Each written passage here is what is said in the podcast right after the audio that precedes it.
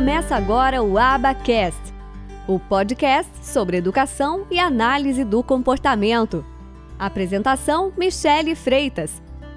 Um oferecimento do Instituto de Educação e Análise do Comportamento.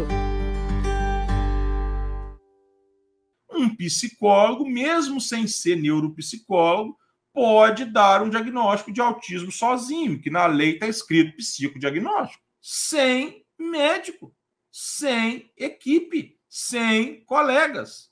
É o ideal? Não. Juridicamente pode? Pode. Então, assim, vocês têm que aprender a diferenciar o que é o ideal do que é o legal. Aí as pessoas, ah, mas quando você fica falando que é o legal, as pessoas entendem errado. Aí é problema das pessoas, não é meu. Então não fala. Não, claro que eu falo. E as pessoas que não têm acesso aos médicos não têm direito de saber que um psicólogo pode ajudá-las? Ah, mas o psicólogo não pode prescrever medicação. Beleza! Mas é todo autista que precisa de medicação? E aí eu não vou aceitar um diagnóstico de um psicólogo, uma família carente, porque não, não tem um médico para prescrever a medicação?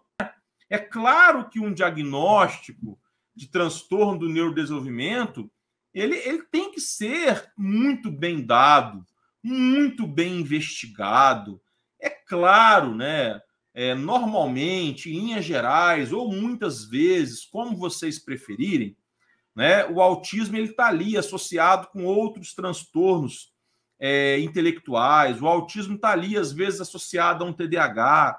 O autismo ali, às vezes, está associado a um TOD, que não é um transtorno do neurodesenvolvimento, mas está no DSM-5 também. Às vezes o autismo está ali associado a uma dificuldade de aprendizagem ou algum transtorno de aprendizagem. Cara, eu sei disso tudo, gente. Beleza. Beleza. Beleza. Tá, isso aí tá tudo certo. Mas o fato disso aí estar tudo certo não anula o que eu estou falando também. Então, partindo desse princípio de que tantas investigações tem que passar um paciente com suspeita de autismo, o ideal seria que o diagnóstico fosse o médico, o psicólogo, o TO ou um físio para questões motoras, um fono para questões de linguagem, ou um psicólogo especialista em questões de linguagem, às vezes um psicomotricista para questões motoras, um TO para questões sensoriais. Então, assim, olha só, nós estamos falando de uma equipe de saúde, além de relatórios de, da galera da educação. Então, assim, nós estamos falando de uma equipe de saúde multidisciplinar extensa, cara, porque mão de obra qualificada tem custa caro.